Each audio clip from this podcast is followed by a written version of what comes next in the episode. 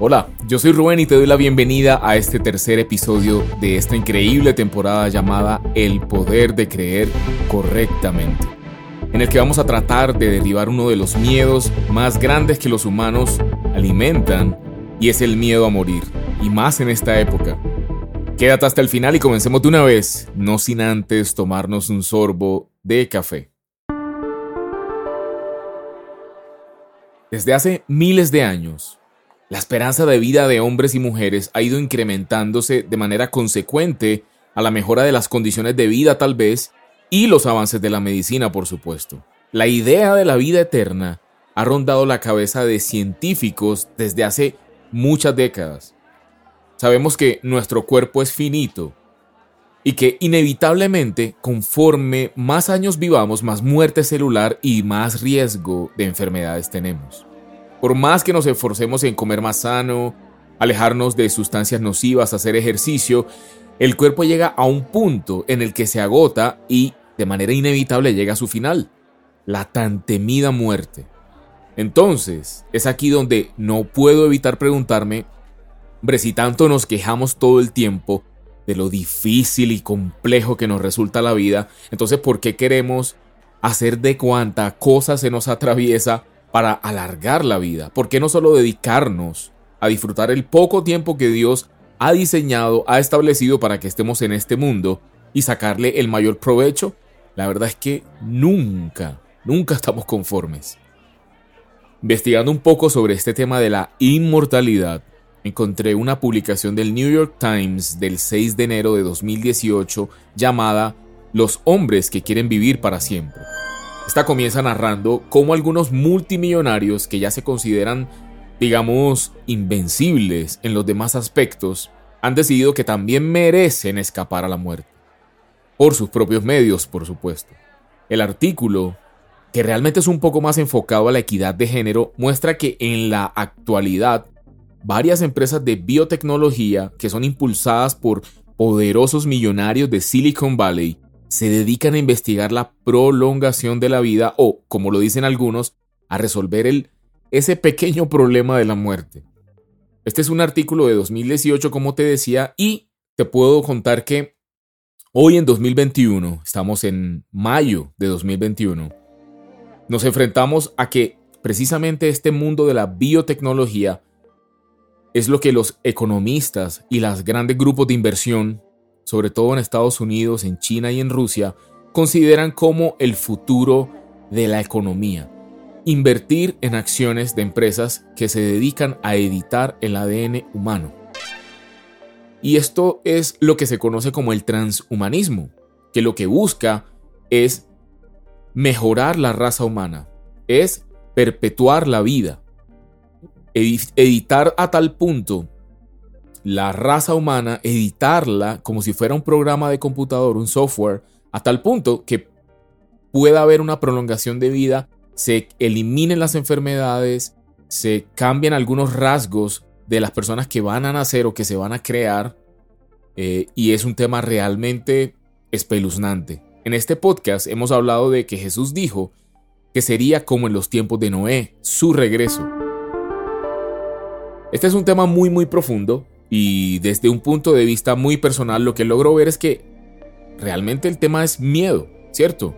Lo único que, le queda al ser humano es aferrarse a este mundo porque es lo que puede ver, es lo que conoce, aunque esté patas arriba, aunque el clima esté completamente enloquecido, aunque la situación actual esté completamente eh, deteriorada. Y el tema radica en que no se sabe qué hay más allá. Esa es la gran pregunta. ¿Qué hay más allá? Si yo muero, ¿qué pasa? Recordarás que en el primer episodio de este podcast llamado Le temes a la muerte, te conté que no le tengo miedo a la muerte.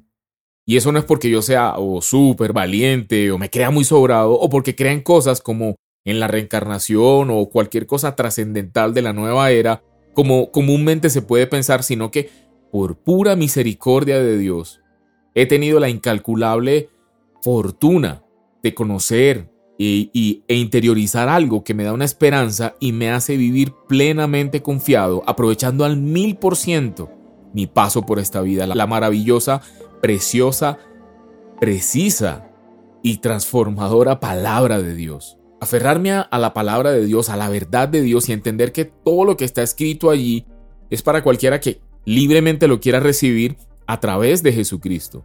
Eso es lo que definitivamente marca un cambio, no solo en la manera en la que podemos asumir la muerte, sino que permea cada aspecto de nuestra vida, del creyente. Si te digo la verdad, esa es la razón por la que nace este podcast hace casi un año en plena pandemia, porque la desesperanza, la angustia, el miedo, el caos y bueno, en general los sentimientos negativos se apoderaron tanto de la mente de las personas a mi alrededor, de mi familia, de mis amigos y de la opinión pública, que creció esa necesidad en mi espíritu de compartir la esperanza que me mantiene a mí en pie cada día. Por eso es que la palabra de Dios se constituye en un arma que Jesús, que Dios dejó a sus hijos para revelarnos esa verdad que nos lleva o nos debería llevar a vivir confiados y en total seguridad.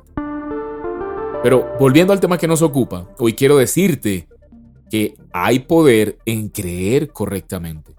Hay poder en saber que, diferente a lo que el mundo nos ha vendido, la muerte no es el final, sino que realmente es el inicio. De eso vamos a hablar y eso voy a tratar de demostrarte con la palabra de Dios. Jesús dijo en el Evangelio de Juan en el capítulo 11, versículo 25, Yo soy la resurrección y la vida. El que cree en mí, aunque muera, vivirá. Si analizamos bien, Jesús dijo, yo soy la resurrección, es decir, Él es el generador o el que ocasionó o el que llevó a cabo la gran obra de Dios que es la resurrección. Es decir, vamos a resucitar. Si Jesús no hubiese resucitado, no hubiese cristianismo, no se hablara de, de Jesús, no se hablara de los evangelios, no tendría sentido la vida. Lo que la promesa consumada de la palabra de Dios desde siempre es la resurrección de Jesús. Y luego dice que Él es la vida, es decir, la vida no es un concepto. Muchas veces escuchamos a personas decir, gracias a la vida que me ha dado tanto. Pero Jesús dijo, yo soy la vida. O sea, la vida no es un concepto, es una persona. Y además agregó, el que cree en mí, el que vive las cosas que yo dije y se las apropia, dice, aunque la persona muera, vivirá. ¿Ah? ¿Cómo así? ¿Cómo así que aunque muera voy a vivir?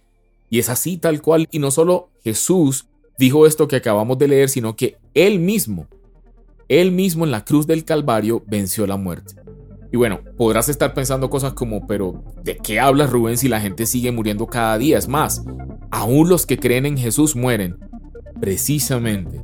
Aunque mueras, aunque muera una persona, vivirá. Claro que mueren miles de personas cada día y más en esta época, pero lo que muere es este cuerpo transitorio en el que hemos sido dotados que, como ya vimos al principio, va en deterioro cada día. La diferencia es lo que pasa después de que abandonamos, después de dejar el cuerpo. La obra de Jesús en la cruz fue completa, fue perfecta y es tan grande que por esa misma razón ha sido minimizada podemos decir por debajeada, a tal punto que la mayoría de las personas creen que Jesús fue asesinado y que el diablo lo derrotó. Pero no fue así y te pido que guardes este dato increíble, digamos que esta es la cúspide o la cima de este episodio, porque realmente es una información que explota cabezas.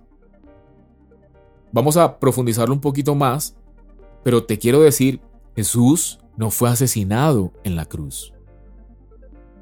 El cristianismo no celebra la muerte de Jesús tanto como la resurrección. Nosotros conmemoramos la muerte de Jesús. Un creyente conmemora, recuerda y con la Santa Cena anuncia la muerte de Jesús hasta que Él vuelva. Pero la realidad, la, alegría, la promesa, la esperanza que tenemos es que Él resucitó y como Él resucitó, nosotros también. Creer correctamente en la obra de Jesús, entenderla y conocerla tal como Dios mismo a través de la palabra nos la cuenta, nos va a liberar del miedo a la muerte. Y es precisamente lo que nos están vendiendo hoy. Miedo, temor, angustia, desesperación, desesperanza y, mil un cosas que finalmente lo que buscan es debilitarnos emocionalmente. Y la Biblia, la palabra de Dios, lo que hace es que nos corre la cortina de la verdad, de los ojos, para poder ver que realmente la muerte del cuerpo no importa, finalmente es inevitable. Lo que importa, a dónde vas después de la muerte, a dónde vas a pasar la eternidad. De hecho, hay un pasaje muy famoso en el que el apóstol Pablo dice que para él morir es ganancia. Y pese a que lo puedas tomar como, ah, bueno, seguramente Pablo estaba deprimido o estaba resignado o tenía la tendencia a pensar mucho en la muerte o estaba aburrido viviendo o cualquier cosa de ese tipo, la misma Biblia nos muestra que no fue así. Pablo, en medio de su cercana relación con Dios, conocía lo que hay más allá de la muerte del cuerpo y vivió al máximo para alcanzar eso que él tenía plena certeza. No es porque sí que eso esté escrito ahí en la palabra de Dios, que toda es inspiración divina. Toda la palabra de Dios fue inspirada no por hombres, sino que fue inspirada por el Santo Espíritu de Dios a través de los hombres. Para darte mayor contexto, leamos un poco y luego de eso te cuento cómo es que Jesús no fue asesinado. Filipenses capítulo 1 versículos 21 al 24 dice, y aquí es lo que te comentaba sobre Pablo, él decía, porque para mí el vivir es Cristo y el morir es ganancia. Ahora bien, si seguir viviendo en este mundo representa para mí un trabajo fructífero, ¿qué escogeré? No lo sé. Me siento presionado por dos posibilidades. Ojo con esto. Deseo partir y estar con Cristo, que es muchísimo mejor muchísimo mejor, no mucho mejor, no un poco mejor, no muchísimo mejor. Y le dice a Filipenses, pero por el bien de ustedes es preferible que yo permanezca en este mundo. Ah, esto es increíble. Y comencemos a abordar por qué no tener miedo a la muerte. Comencemos a hablar de eso. ¿Cuál es el argumento? ¿Dónde dice en la Biblia que no hay que tenerle temor a la muerte? Dice en Hebreos capítulo 2 versículos del 14 al 15, Por tanto, ya que ellos son de carne y hueso, es decir, los humanos, Él, es decir, Dios, a través de Jesús, compartió esa naturaleza humana, se hizo carne, se hizo humano, para anular, mediante la muerte, al que tenía el dominio de la muerte, es decir, al diablo, y librar a todos los que por temor a la muerte estaban sometidos a esclavitud durante toda la vida. Esto es increíble. La temporada que estamos desarrollando actualmente, que es el poder de creer correctamente lo que busca, es que todos entendamos la verdad detrás de la obra gigante y gloriosa de Jesús en la cruz. Y en este episodio de lo que estamos hablando es creer correctamente, entender que una de las cosas más grandes que Jesús hizo fue librarnos a todos del temor a la muerte. Y la Biblia lo describe como que este temor es esclavitud durante toda la vida. Desde que nacemos estamos muriendo celularmente o en, constante riesgo de morir por alguna caída, accidente, enfermedad o lo que sea. Y Jesús vino a librarnos de la esclavitud, es decir, que hoy el creyente no debería estar pegado a las noticias, angustiado porque se están muriendo personas en un país, en otro, o las estadísticas y solamente enfocado en eso. Está bien estar informado, está bien tomar medidas, está bien ser prudentes, pero está aún mejor aumentar en sabiduría y en conocimiento de la palabra de Dios, en de verdad creer en la obra redentora de Jesús en la cruz, que no fue simplemente que, que como nos han vendido, como que pobrecito, lo mataron en la cruz y lo asesinaron. Qué malos los judíos es un poco más allá y es un poco más poderoso. Así que, si te parece muy bien ahora, hablemos de lo que verdaderamente rompe cabezas y te pido que me sigas con cuidado. Pese a lo que normalmente se cree, Jesús no fue asesinado. Dice la Biblia en el Evangelio de Juan, capítulo 10, versículos del 17 al 18, palabras de Jesús mismo diciendo, Por eso me ama el Padre, porque yo pongo mi vida para volverla a tomar. Nadie me la quita, sino que yo de mí mismo la pongo, tengo poder para ponerla y tengo poder para volverla a tomar. Este mandamiento recibí de mi Padre. Ahora te voy a leer el mismo pasaje pero en otra versión, nueva versión internacional. Y dice, por eso me ama el Padre, porque entrego mi vida para volver a recibirla. Nadie me la arrebata, sino que yo la entrego por mi propia voluntad. Tengo autoridad para entregarla y tengo también autoridad para volver a recibirla. Este es el mandamiento que recibí de mi Padre. Estimados, a todo el que me escucha, a ti que me estás escuchando, es hora de abrir los ojos a que en los hijos de Dios, en los hijos de Dios, no puede haber temor a la muerte. Ese era el instrumento y todavía lo sigue siendo, pero quiero decirte, es un engaño, es una mentira. La muerte no es el final, es precisamente el inicio. Y en Primera de Juan, capítulo 4, versículo del 16 al 19, el apóstol Juan dijo, nosotros hemos llegado a saber y creer que Dios nos ama. Dios es amor. El que permanece en amor, permanece en Dios y Dios en él. Ese amor se manifiesta plenamente entre nosotros para que en el día del juicio comparezcamos con toda confianza, porque en este mundo hemos vivido como vivió Jesús. Y aquí viene lo importante. Dios es amor, ¿cierto? El amor no es una idea abstracta que arropa a la naturaleza y a todas las personas y es una energía, no, Dios es amor. Y dice aquí, en el amor no hay temor, sino que el amor perfecto echa fuera el temor. El que teme espera el castigo, así que no ha sido perfeccionado en el amor. Nosotros amamos porque Él nos amó primero. Conocer a Dios es realmente tener amor en nosotros. El que de verdad dice que ama a Dios, mira con compasión a su hermano, mira con compasión a las personas y produce obras del amor, no, obras de obligación. Pero lo más importante que te quiero que te quería dejar acá es que en el amor perfecto, que es el amor de Dios, no existe el temor. Lo echa fuera. El que tiene temor espera castigo, así que no ha sido perfeccionado en el amor. La vida me cambió al descubrir esto, te digo desde el fondo de mi corazón, espero de verdad que a ti también te la cambie. Creer correctamente te hace libre del temor y de ese apego a esta vida y a querer extenderla de manera artificial.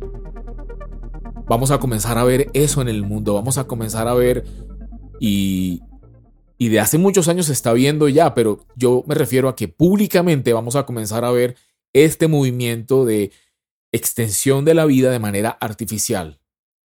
El poder de creer bien es entender el regalo de la salvación, que únicamente es en Cristo Jesús. Y te lo muestro con, con, un par de versículos, como siempre, porque aquí no se trata de lo que piense cada uno, sino de lo que dice Dios a través de su palabra. Juan capítulo 3, versículo 16 dice, porque de tal manera amó Dios al mundo que dio a su Hijo unigénito para que todo aquel que cree en Él no se pierda, mas tenga vida eterna. Vida eterna. En el capítulo 5, versículo 21 de Juan dice, porque así como el Padre levanta a los muertos y les da vida, asimismo el Hijo también da vida a los que Él quiere. Para finalizar, algo que también tiene mucho poder, sobre todo para esta época que atravesamos con la pandemia y con tantos problemas de orden público y dificultades de todo tipo, rumores de guerra, etc. Ahora, en la situación específica que vivimos en Colombia desde la última semana, yo te invito a descansar en lo que dice el libro de Eclesiastés capítulo 3, del cual te voy a leer solamente una parte, pero te invito a que vayas, lo leas completo y trates de meditar, reflexionar en, en él entendiendo que, como te decía hace un momento, la Biblia, aunque fue escrita por hombres, toda ella es inspirada por el Espíritu Santo de Dios. Y dice, todo tiene su momento oportuno, hay un tiempo para todo lo que se hace bajo el cielo, un tiempo para nacer y un tiempo para morir, un tiempo para plantar y un tiempo para cosechar. descansa en que, como dice el viejo y conocido refrán, nadie se muere en la víspera. Y disfruta la oportunidad que tienes de estar aquí. Para terminar este episodio o esta parte 1 llamada Inmortalidad, quiero pedirte que leas y medites durante esta semana en el siguiente versículo porque en el próximo episodio vamos a estar hablando de la resurrección, el complemento a este episodio. Y lo encuentras en Primera de Tesalonicenses capítulo 4 versículos del 13 al 14. Y dice, hermanos míos, queremos que sepan lo que en verdad pasa con los que mueren para que no se pongan tristes como los que no tienen esperanza. Nosotros creemos que Jesucristo murió y resucitó y que del mismo modo Dios resucitará a los que vivieron y murieron confiando.